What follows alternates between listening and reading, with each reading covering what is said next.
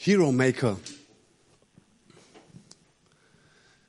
Es geht nicht darum, wie ich zum Held werde, sondern es geht darum, wie kann ich meinen Teil dazu beibringen, dass andere zum Held werden.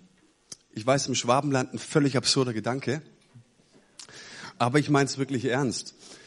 Ähm, Hero Maker, Heldenmacher. Ähm, in einer Kultur, in dem es heißt oder das Motto gilt, nicht geschumpfen ist genug gelobt. Ich weiß, es kommt völlig schräg an. Ich möchte es mit einem Zitat von Mark Twain auf den Punkt bringen.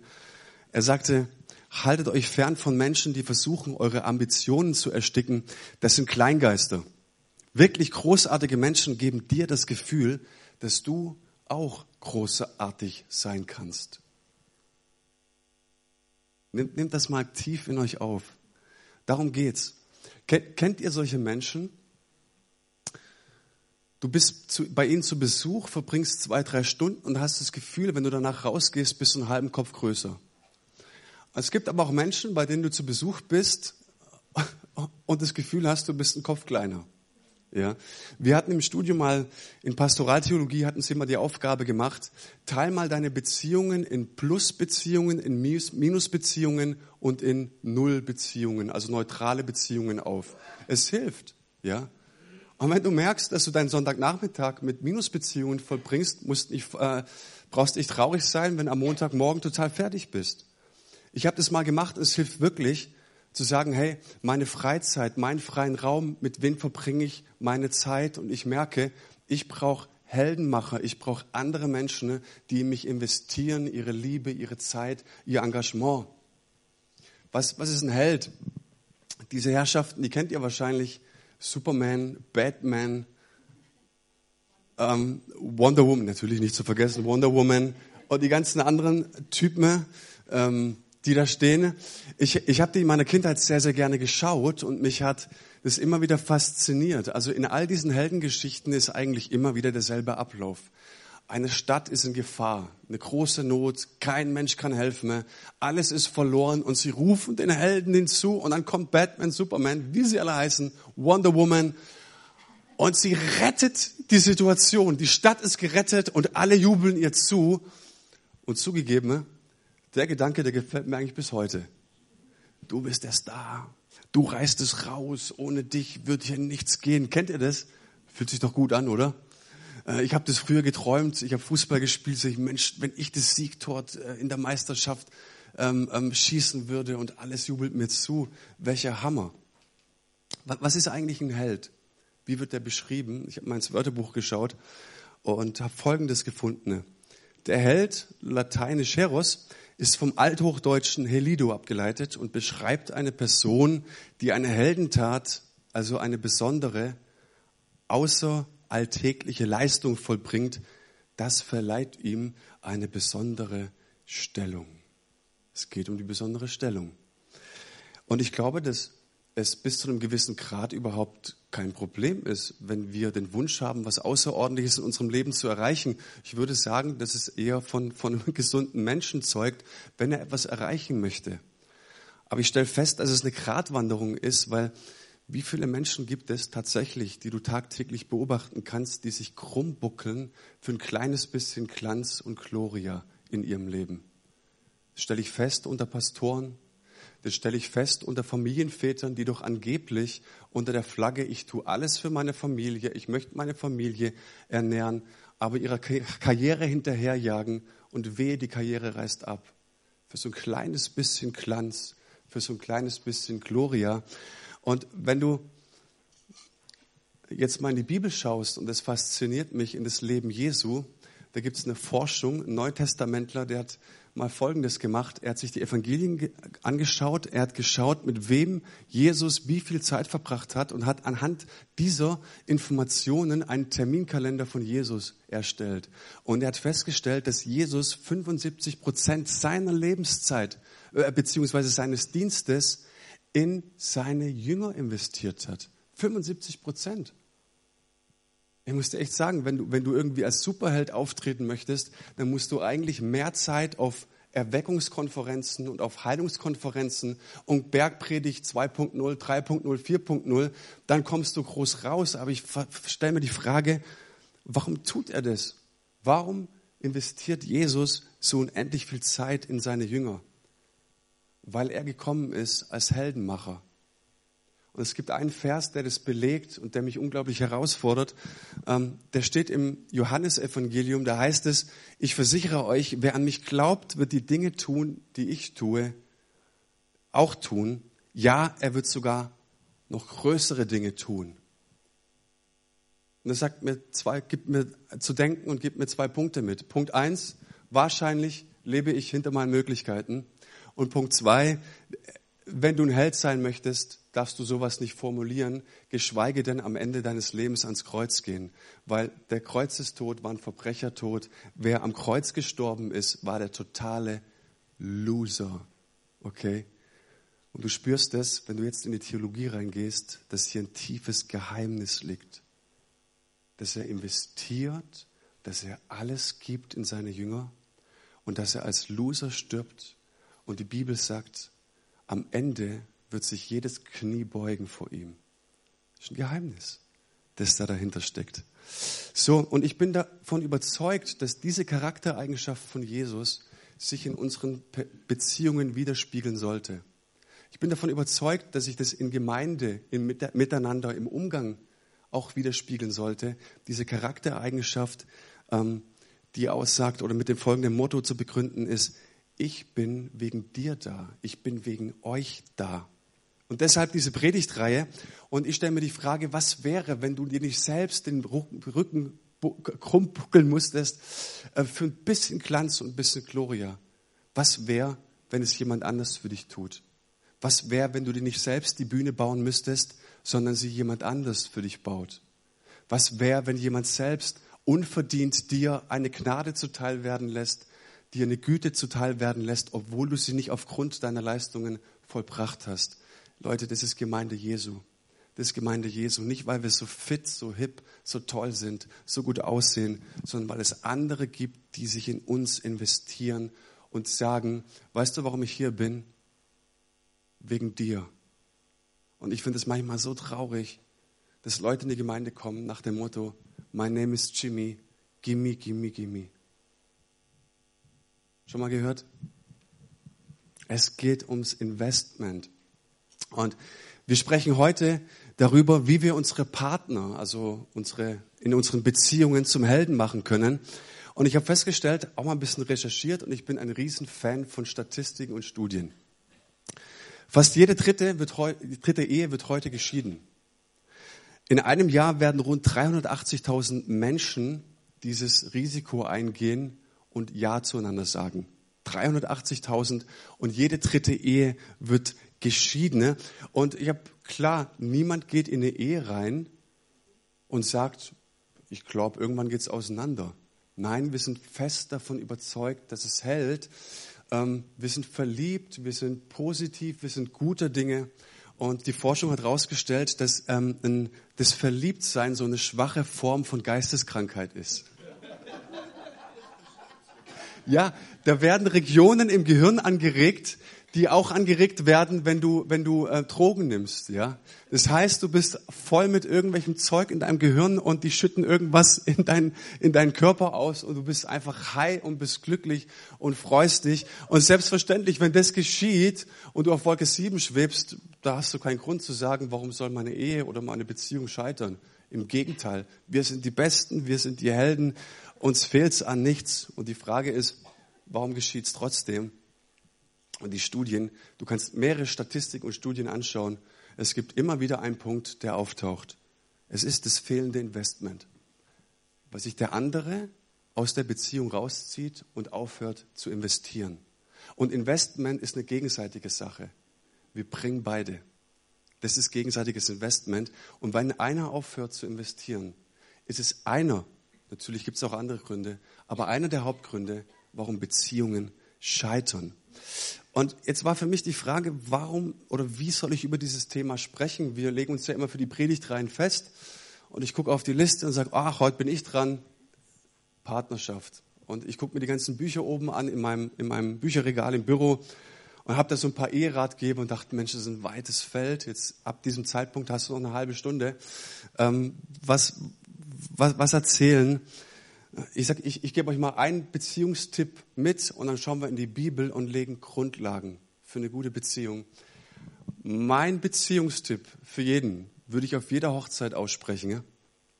Ich lebe nach folgendem Prinzip. Happy Wife, Happy Life. Glückliche Frau, glückliches Leben.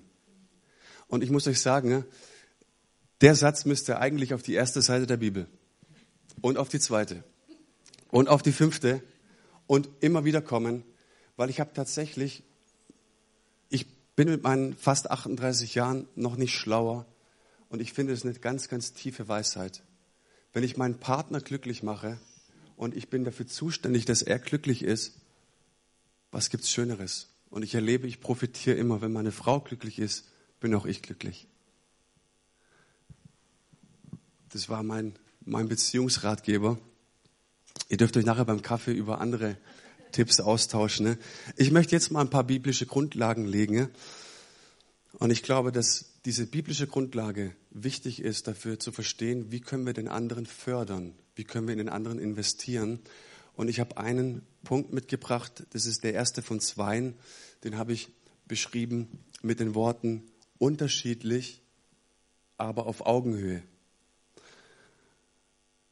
Mit zunehmendem Alter stelle ich immer mehr fest, dass Mann und Frau unterschiedlich sind. Das habe ich, das habe ich, das kriegst du eigentlich schon von klein auf mit, dass Mann und Frau unterschiedlich sind, schon im Sandkasten. Ne? Aber je älter du wirst, desto gravierender stellst du fest, dass es da Unterschiede gibt. Ich möchte euch mal ein paar Beispiele aus unserem Leben erzählen.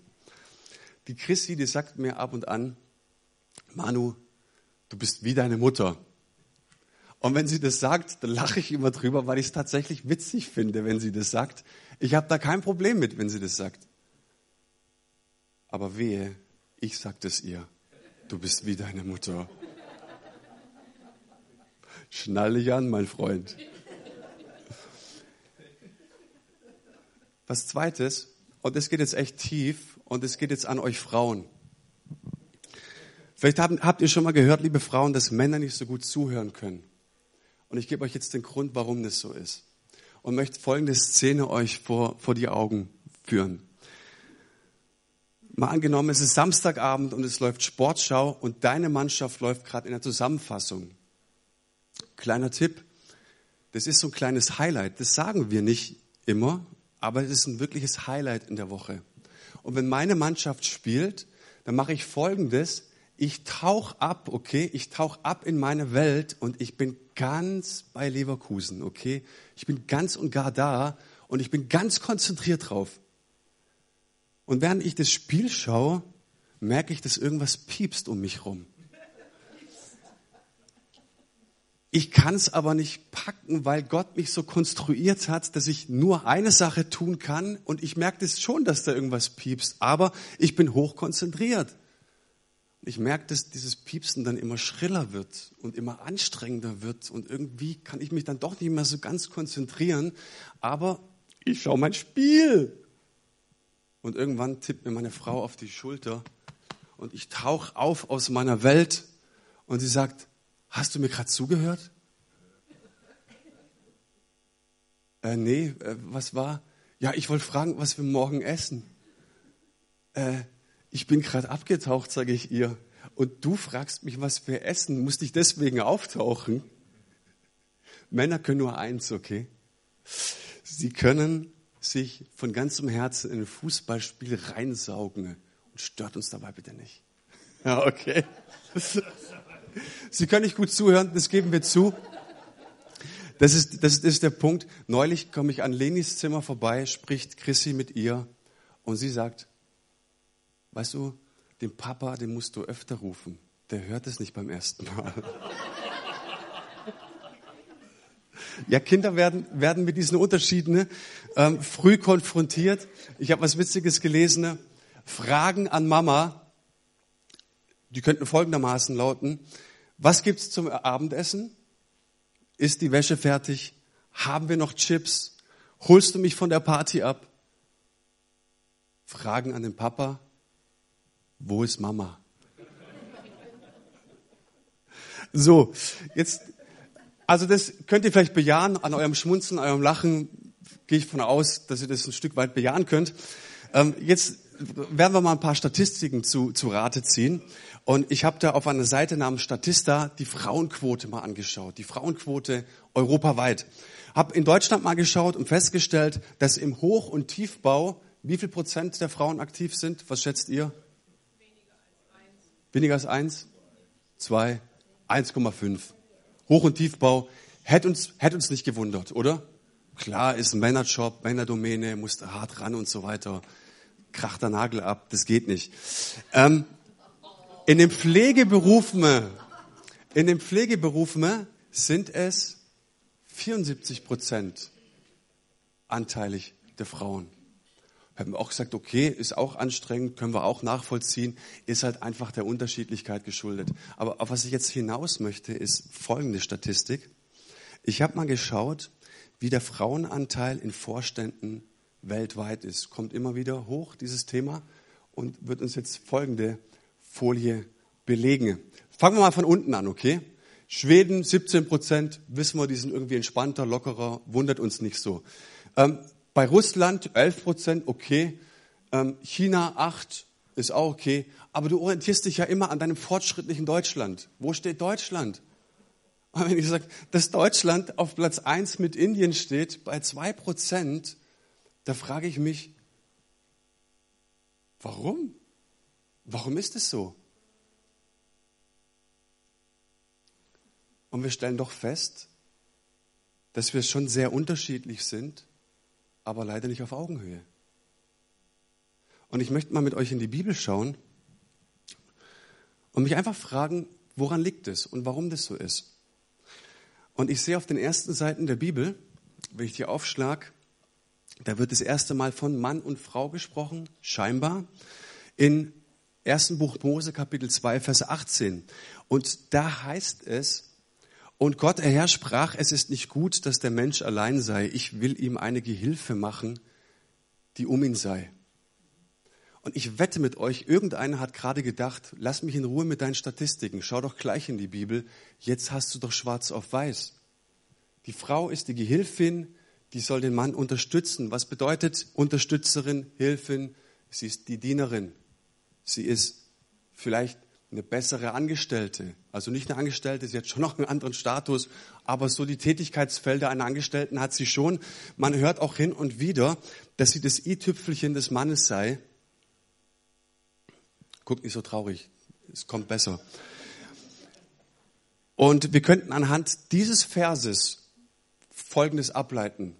Der Mann ist der Patriarch, ja, er ist das Oberhaupt, er ist das Zentralgestirn, und die Frau, die kreist um ihn als Gehilfin. Das sagt dieser Vers. Ja. Ein, ein, eine, eine, ein Mädchen namens Isabel, die sagte, habe ich gelesen, ganz interessant, für Mädchen ist es besser, nicht zu heiraten, aber Jungs brauchen halt jemanden zum Putzen. Ja. Könnten wir durchaus aus diesem Vers ableiten, ne? Braucht euch nicht beschweren. Ist so. Jetzt ist die Frage, was da wirklich steht. Und wenn du für das Wort Gehilfin dir mal anschaust, wir machen mal ein bisschen Wortstudien, okay? Wir machen mal so ein bisschen Old School Bibelschule, okay? Wortstudium. Was steht da wirklich für ein Wort? Das Wort Eser steht da für Gehilfin im Hebräisch, ne? Und auffällig ist schon mal, dass das ein männliches Wort ist. Das ist gar kein weibliches Wort. Männlich. Gehilfin. Und dieses Wort müssten wir treffender mit Hilfe übersetzen. Warum? Habe ich auch recherchiert. Das Hebräische hat einen speziellen Begriff für Gehilfin. Das ist nicht Esea, sondern Esra. Ich weiß nicht, ob dir jetzt irgendwas dämmert. Ich habe mir da die Frage gestellt, dieser Dr. Martin Luther, diese Jahrtausendgestalt, der diesen Text hier übersetzt hat, das muss er doch gewusst haben. Das Neue Testament hat in sechs Wochen äh, übersetzt. Das Alte Testament nicht. Da hat er doch mehr Zeit gehabt. Warum übersetzt er hier Gehilfin? Sehr merkwürdig. Jetzt schauen wir uns mal an. Ich habe ja gesagt, wir sollten es treffender mit Hilfe übersetzen. Hilfe ist in unserem, in unserem Breitengraden oder hier bei uns in Deutschland sehr, sehr schwach besetzt. Wir kennen Hilfsarbeiter, Hilfskräfte, wir kennen Hilfsverben. Also Hilfe ist immer so ein bisschen unterstützend zu irgendwas. Wenn du es dir aber im Hebräischen anschaust, dann stellst du fest, dass Hilfe immer im Kontext von einer absoluten Not gebraucht wird. Hilfe ist immer, wenn eine ganz, ganz schwere Not da ist, wenn Bedrückung da ist, wenn es ums Leben geht. Das heißt, Hilfe kann auch übersetzt werden mit dem Wort Rettung. Und jetzt schaust du dir an, wie oft das Wort im Alten Testament noch vorkommt, über 40 Mal. Und was mich erstaunt hat, ist, dass dieses Wort Eser, Hilfe, Rettung, immer nur für Gott belegt ist. Immer nur für Gott. Beispielsweise in den Psalmen, da steht einmal im Psalm 121, ich schaue auf in einer ganz, ganz großen Bedrängnis, schaue ich auf zu den Bergen, woher mir meine Hilfe kommt, Rettung kommt. Das heißt, übersetzt, woher mir Gott kommt. Hilfe und Rettung ist nur für Gott belegt, das Wort. Und jetzt an dieser ersten Stelle in der Bibel wird Eser gebraucht für, für wen? Nicht für die Frau. An der Stelle steht noch nicht Frau und Mann. Da steht Mensch. Da steht Mitmensch. Ist für den Mitmenschen reserviert und, und belegt. Und das finde, fand ich sowas von genial, wenn du mal schaust, was in der Bibel wirklich steht. Das heißt, wir könnten übersetzen, dass der Mensch uns Rettung ist. Und warum ist er uns Rettung? Weil er uns aus der Isolation befreit. Es ist nicht gut, dass der Mensch allein ist. Das heißt, Gott schafft den Mitmenschen, ne, weil er dich aus, deiner, aus deiner Isolation rettet. Und es gibt einen jüdischen Denker namens Martin Buber, der sagt, das Ich erkennt sich erst im Du. Du brauchst immer ein Gegenüber. Und dann erkennst du dich selbst. Und ohne dieses Gegenüber bist du isoliert. Und was ich auch interessant fand, ist, dass ähm, zum Beispiel zu, beispielsweise für einen Sklaven ja, oder für einen Tageslöhner niemals Hilfe gebraucht wurde, sondern man hat immer Diener gesagt. Hilfe war immer die absolute Not. Und was die Bibel uns an der Stelle sagen möchte mit diesem einzigen Wort, dass der Mensch, und steckt es nicht gleich in Geschlechterrollen, das ist ein völliger Fehler, wenn wir das machen dass der Mensch isoliert ist ohne ein Gegenüber. Und jetzt kommen wir zu dem zweiten Wort. Hier steht, also wir müssen jetzt übersetzen, und Gott der Herr sprach, es ist nicht gut, dass der Mensch allein sei. Ich will ihm ein, eine Rettung machen, die um ihn sei. Übersetzt ist auch völliger Schwachsinn. Der steht als Gegenüber. Und es ist wichtig, dass wir verstehen, ne, dass in der Bibel hier steht, hier kommt ein Gegenüber. Und das Gegenüber ist im Hebräischen Neget. Und dieses Neget, das beschreibt Folgendes. Dinge, die sich gegenüberstehen, die sich korrigieren, die gleich groß sind, die aber auch ergänzend zueinander passen. Neget kannst du auch übersetzen mit einem Tor. Das sehen wir auf folgendem Bild. Ich möchte nicht langweilen, aber ich, ich finde sowas hochinteressant. Ja? Ähm, wir sehen ein Sechskammertor hier. Hier unten haben wir, haben wir die Türme und hier in, in diese Lücken kommen Tore rein. Ja?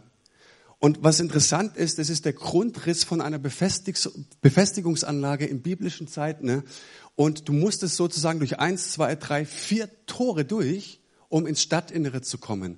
Was aber interessant ist, dass das Wort für das Tor Neget ist. Und was wir an, dieser, an diesem Grundriss ganz klar sehen, ist, dass sie sich gegenüberstehen und gleich groß sind.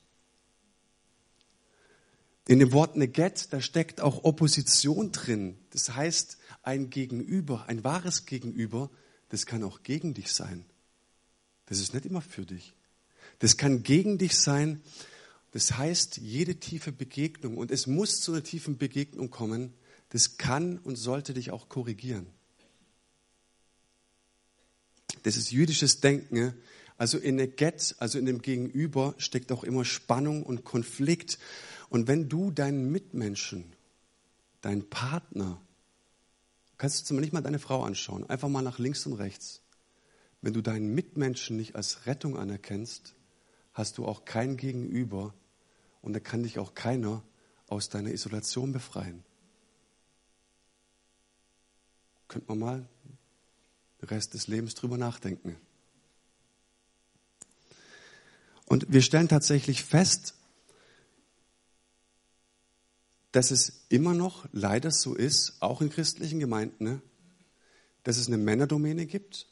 Ich übersetze das mal als Chauvinismus. Und wir sagen das nicht so, aber unterschwellig ist, ist die Frau immer so ein Rang drunter. Ach nee, das wird man so nie sagen. Natürlich ist die Frau mein Gegenüber. Jetzt komm, du spinnst doch. Aber ich stelle doch tatsächlich fest, dass es Menschen gibt in Gemeinden, in Beziehungen, die versuchen, den anderen zu manipulieren die eine Dominanz über den anderen ausstrahlen. Sie versuchen, ihn zu besitzen, ihn zu vereinnahmen, ihn zu beeinflussen. Ne?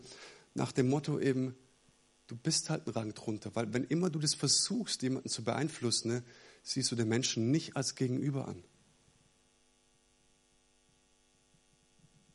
Und ich sage mir persönlich, ich will meine Frau nicht bestimmen.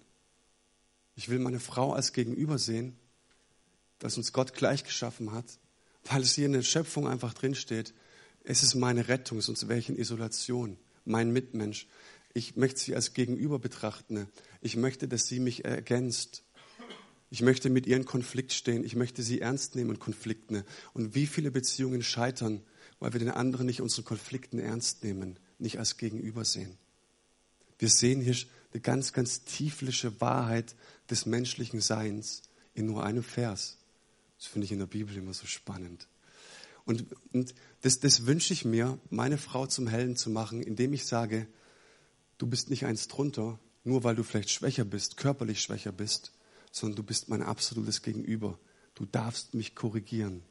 Du darfst mich nicht nur ermutigen, nicht nur für mich kochen, sondern mit dir möchte ich auch in Spannung stehen, in Konflikt stehen, dass ich ein besserer Mensch werde. Das ist die Frage, meine liebe Frau, was möchtest du? Der zweite Punkt. Ich glaube, wenn du deinen Mitmenschen oder deine Frau zum Helden machen möchtest, dann solltet ihr ziemlich beste Freunde sein. Ich habe mal ein Familienbild von uns mitgebracht, haben wir kürzlich erst schießen lassen total süß. Und wir haben auch schon auf unsere Karte drucken, auf die Dankeskarten und so, sagen alle, Mensch, so süß und schönes Foto und so. Und wir könnten das Foto jetzt auf Facebook stellen, noch ein Filter drüber, dass der letzte Pickel verschwindet. Und Menschen sehen, Mensch, toll, denen geht's aber gut. Ist der Hammer. Echt, so glücklich sehen die aus. So schön.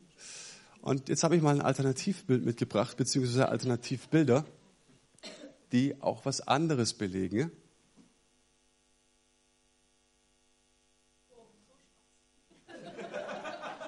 Es steht nicht gut um uns.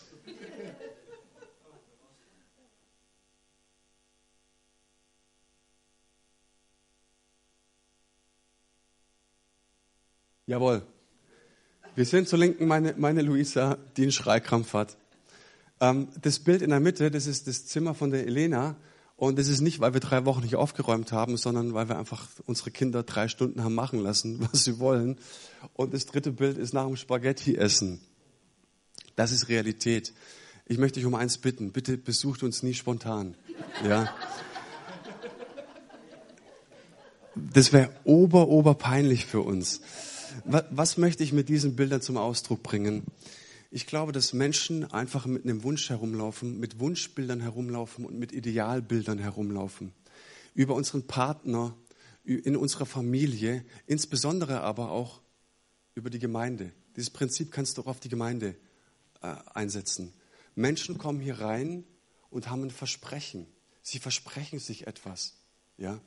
Ich gehe in eine Ehe und ich verspreche mir etwas. Wenn du es nicht tust, bist du vielleicht nicht ganz gesund, aber wir haben Versprechungen, wir haben gewisse Idealbilder, wir haben einen perfekten Ablauf in unserem Kopf, wie es für uns laufen sollte. Und mit der Zeit werden diese Wunschbilder einfach enttäuscht. Und wir kommen uns nah, wir lernen uns richtig kennen und dann stellen wir fest, so habe ich mir das mit dir aber nicht vorgestellt. Wenn wir ehrlich sind, müssten wir diesen Satz formulieren. Und Fakt ist, und das ist mein Plädoyer, in jeder menschlichen Beziehung muss es zur Enttäuschung kommen. Es muss zur Enttäuschung kommen, weil dann wird eine Beziehung echt. Dann kommt eine Beziehung zu einer Reife. Und ich stelle fest, wie war das bei Jesu Leben, als er am Kreuz gestorben ist? Da hat er klar mal seine ganze Jüngerschar abgeschüttelt wir stellen fest, dass sie sowas von enttäuscht wurden, weil die Versprechungen, die sie sich von Jesus gemacht haben, ich will zur Rechten und ich will zur Linken sitzen und mit dir regieren. Und wenn ich mit Jesus unterwegs bin, dann kommt irgendwann bestimmt auch Reichtum, dann kommt Glanz, dann kommt Gloria. Wenn wir das Ding irgendwann mal hier rocken und so weiter, sind wir die Superstars. Und als Jesus am Kreuz gestorben ist, sind alle diese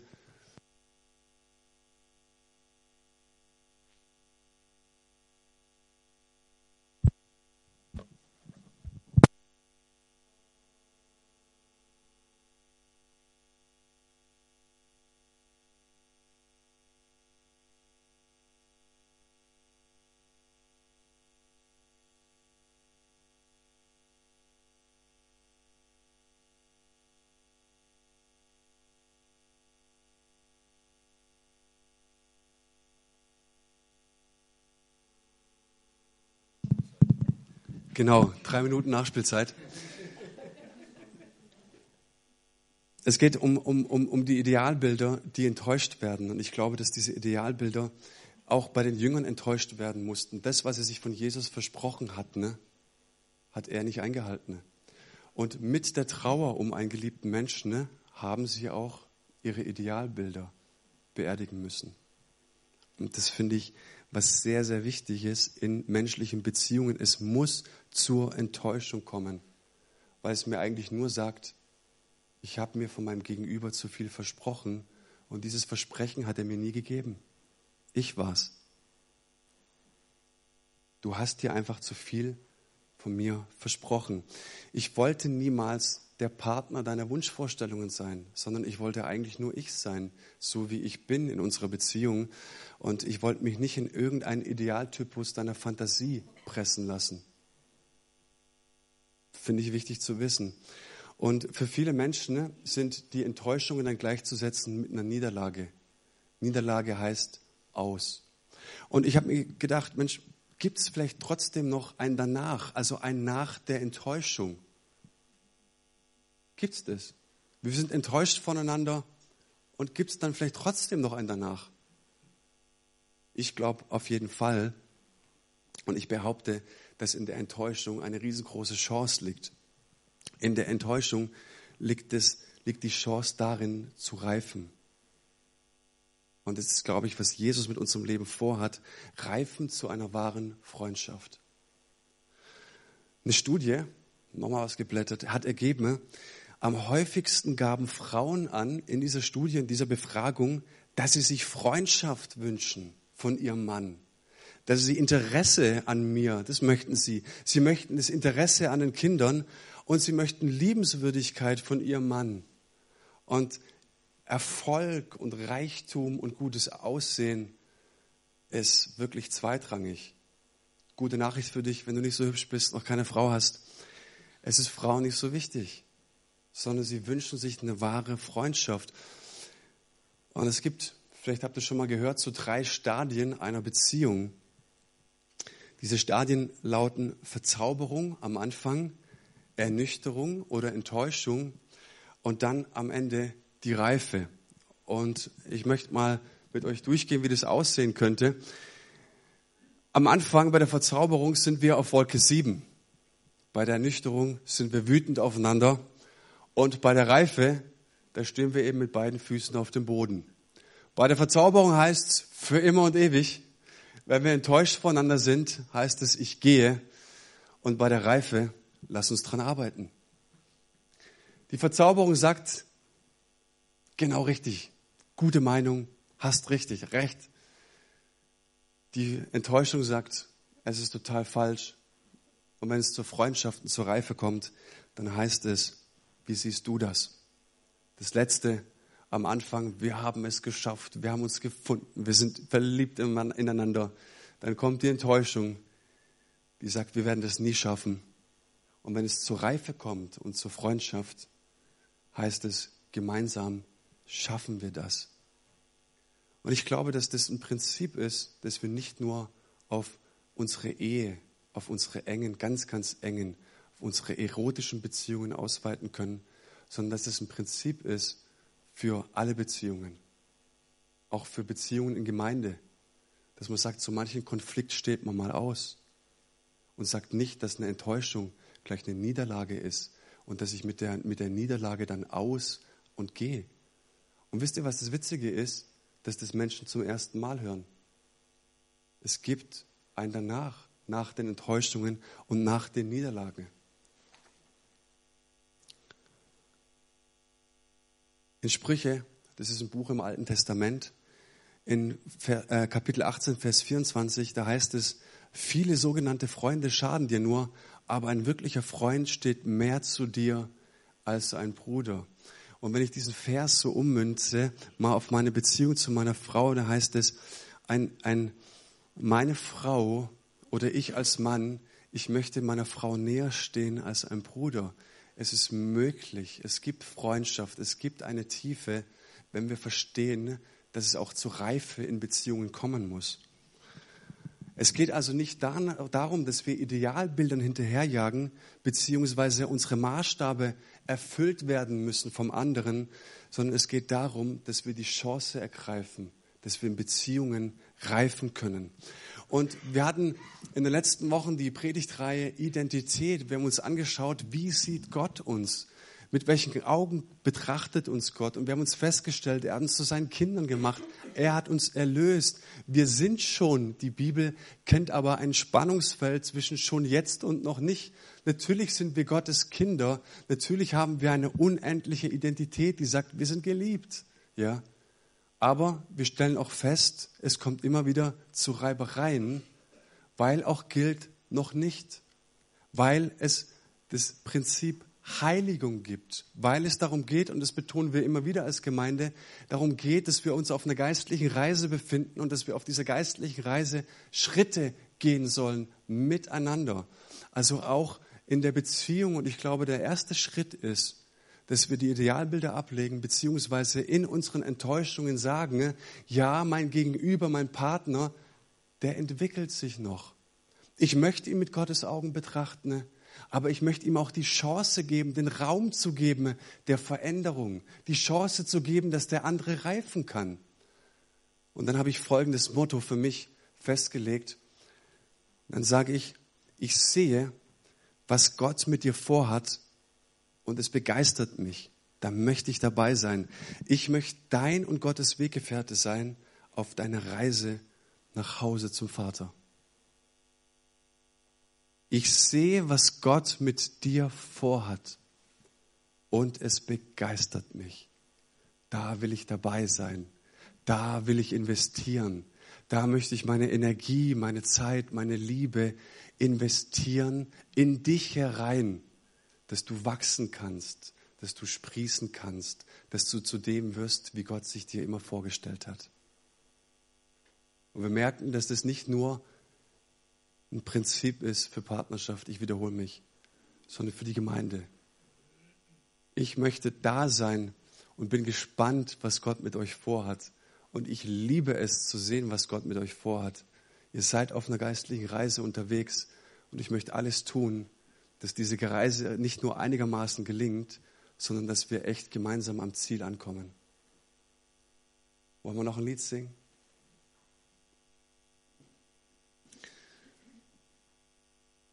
Hero Maker, sei ein Heldenmacher. Ich glaube, dass dein Gegenüber, dein Partner keinen Helden braucht. Es braucht keine Superstars in Beziehungen, sondern es braucht dich. Es braucht dich allein. Es braucht dich, dass du ein Gegenüber bist, dass du nicht wegläufst, dass du auch aus den Spannungen und den Konflikten nicht davonrennst, sondern dass du deinem Partner ein Gegenüber bist, dass du sagst, meine Zeit ist eine geschenkte Zeit und die möchte ich investieren. Ich möchte in meinem Gegenüber ein Interesse zeigen und ich möchte mein Leben betrachten dass ich ein gutes Stück und einen großen Teil meines Lebens und was ich bin, in meinen Partner investiere. Dass wir vielleicht sehen könnten, am Ende meines Lebens, mein Terminkalender, und sagen, hey, so viel Zeit hat er in die Beziehung gesteckt. So viel Zeit hat er in andere gesteckt. Er hat nicht für sich gelebt. Er hat nicht nur gelebt, dass, dass, dass die große Bühne ihm gehört, sondern er hat dafür gelebt, anderen eine Bühne zu bauen. Er hat dafür gelebt und sich eingesetzt, dass andere hochkommen, dass sie vielleicht an ihm vorbeiziehen und dass sie genau zu dem werden, wie Gott sie sich vorgestellt hat. Mann, was wünsche ich mir, dass wir in unserem Schwabenländle dieses Prinzip Gottes tief in uns aufsaugen. Ich will noch beten mit uns.